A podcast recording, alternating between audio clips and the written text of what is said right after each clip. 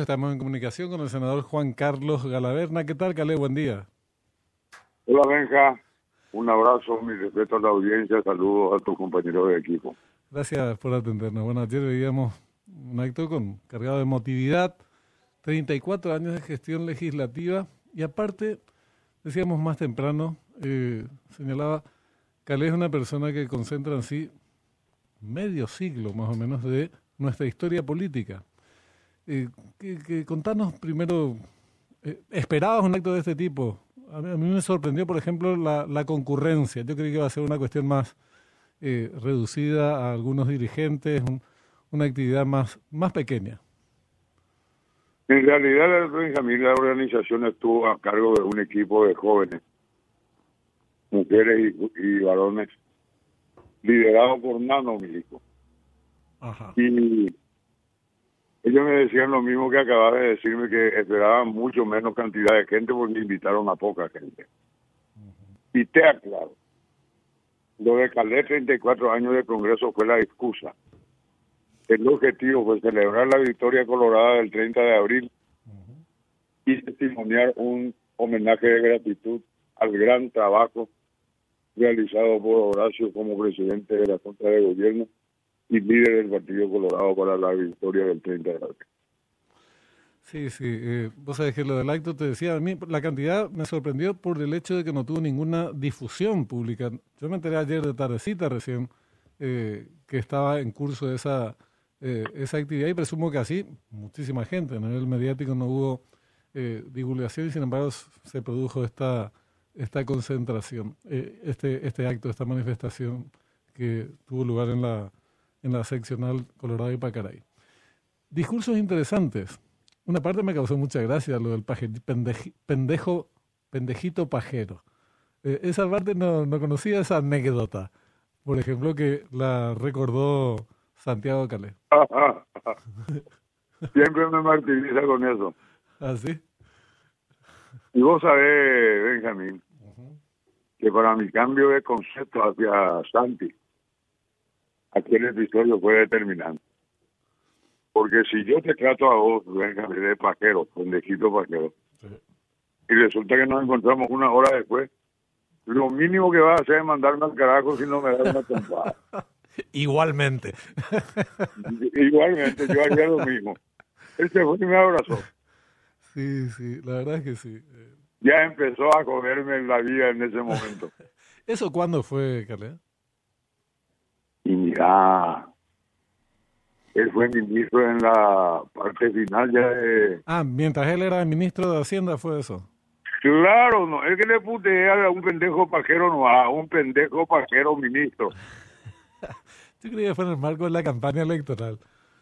Eh, mira vos.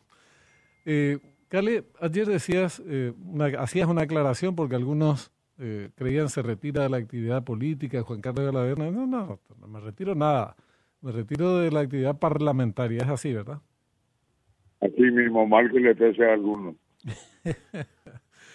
y este, eh, este, este tramo de tu vida política, con tanta, tanto kilometraje recorrido, eh, se dan circunstancias especiales. Después de una campaña tan dura como la que enfrentó el Partido Colorado, durísima, interna y externa. Sin embargo, se alza con un triunfo como el que se alzó y, las perspectivas, por lo menos si uno toma nota de la mayoría que obtuvo en ambas cámaras del Congreso, las gobernaciones, eh, una serie de datos eh, fácticos, dice, bueno, hay perspectivas optimistas para el desarrollo de la gestión de, gobierno. Supongo que debe ser una satisfacción muy grande para vos.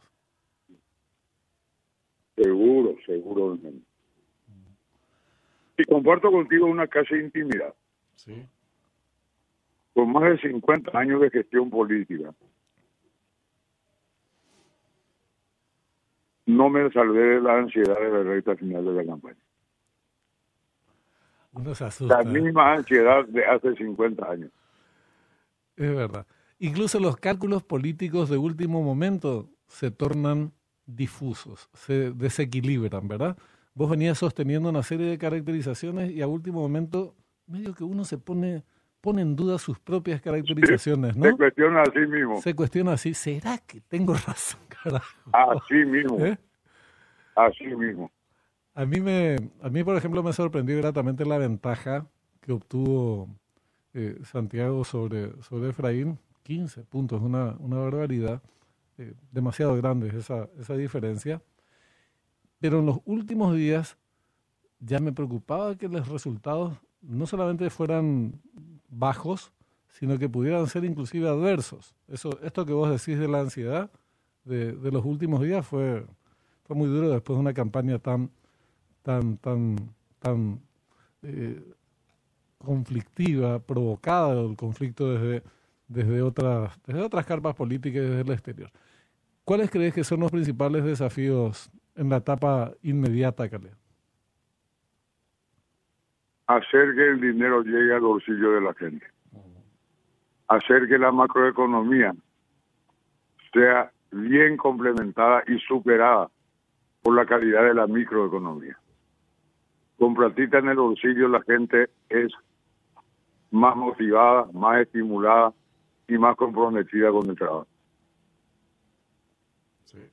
Recién recordábamos eh, una charla que teníamos con Lea Jiménez y José Alberto Alderete sobre el tema de la transición de este periodo. Sí, había visto el programa. Y en un momento dado, eh, Lea dice eh, que no quiere, que no quieren que le pase al gobierno de Santiago Peña lo que le pasó al, cuando surge, cuando se instala recién Horacio Cartes, que no recibió nada, la caja estaba vacía y costó un Perú poner en movimiento eh, la máquina, ¿verdad? Eh, arrancar los motores. Costó mucho y, eso tuvo sus efectos. Fue muy importante ese aporte de Lea en tu programa, porque la gente se acuerda que cuando Nicanor recibió de González Maqui la administración que no había plata. Sí, así es. Pero muy poca gente menciona que cuando Horacio recibió, la situación estaba peor. Sí, tremenda, no había para pagar combustible. Y la pregunta es, ¿cómo evitarlo? Porque eh, vos sabés, tenés una caracterización muy precisa del actual gobierno del presidente. Se siguen celebrando contratos aquí, contrataciones allá, licitaciones, esto y aquello. Eh, ¿Hasta dónde se le puede decir, che, dejate de macanear, pisar el freno, mira que ya hay un presidente electo, te estás yendo? O hasta cuándo, o, o si en un segundo momento se pueden anular parte de estas últimas acciones del gobierno. Te planteo esto desde la ignorancia. Mm. Se pueden anular y sería una lástima que siga cargando de anulables, digamos. Porque Benjamín Livieres, Carlega Laverna, la señora Mora, ligaron un trabajito y arman su vida, su proyecto de vida sobre eso. Claro y resulta que después se queda sin el pan y sin la torta. Lo mejor es la prudencia, que no tiene el... Este no es paquerito, este es un paquerón. Y hay que advertirle que no todos los sinvergüenzas se salvan de la cárcel.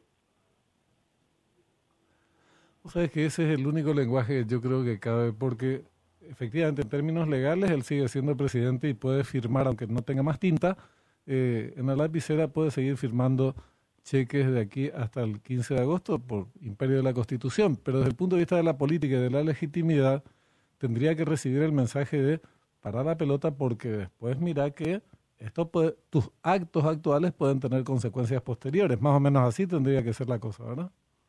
Exactamente. Además, no olvidemos, El paraguayo es hijo del rigor.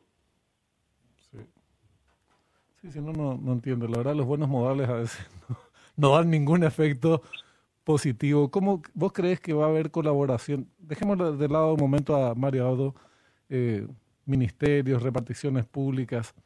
¿Crees que va a haber una disposición positiva a contribuir con el equipo de transición del gobierno entrante? Yo creo que sí, porque a pesar de que vamos a suponer que Marito siga en sus 13 e indique a sus colaboradores que no cooperen, no le van a dar bola. Sí, sí porque su, su liderazgo se demostró, eh, se mostró inexistente en las últimas en los últimos eventos importantes, ya desde la ya antes, pero se corroboró en las internas primero y en las elecciones generales después, en las que él pateó abiertamente eh, en contra. Y ahora también Y con esto te, te liberamos con esta consulta respecto de los bloques en el Congreso Nacional. El Partido Colorado ya tuvo, ya hizo mayorías en otro momento de legisladores, pero con sus eh, componentes muy divididos. Recordarás obviamente el tema de arganistas y en la época de Argania Oviedo. Eh, tenían muchísimos legisladores, pero el partido estaba dividido a la mitad. Ahora se presenta una situación distinta, aunque algunos intentan instalar la idea de la división, de la disidencia y bla.